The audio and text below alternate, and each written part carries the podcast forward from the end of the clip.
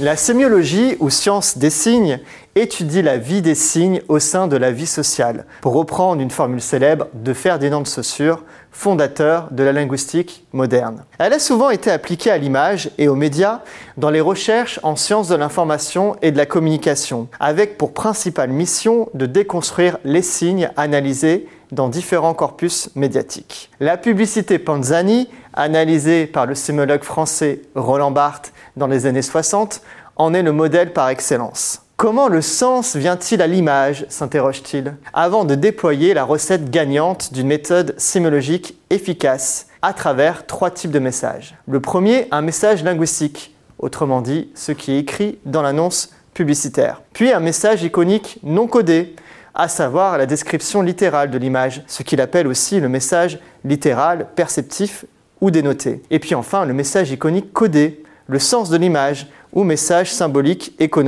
Mais la sémiologie n'a pas tardé à envahir d'autres champs d'expertise et objets communicationnels, comme la marque dans les travaux de recherche en sciences de gestion. La sémiologie ou sémiotique de marque s'attache alors à décortiquer les différents corpus de communication de marque, tels que le logo, la publicité, le packaging, les boutiques ou même les médias sociaux à travers différents types de signes. Ça peut être des signes de nature plastique comme les couleurs, les formes, matériaux ou autres substances matérielles utilisées par la marque dans sa communication, de nature iconique comme les logotypes, mascottes ou produits emblématiques, linguistique, le nom, le slogan ou bien le discours de la marque. La sémiologie de marque permet de différencier les expressions de marque suivant les éléments sémantiques L'Oréal parce que je le vaux bien, figuratif, les petits fruits anthropomorphisés d'Oasis, ou bien symbolique, le dépassement de soi pour Nike. Cette discipline est donc de plus en plus enseignée dans les écoles de communication et de commerce afin de faire réfléchir les étudiants au sens véhiculé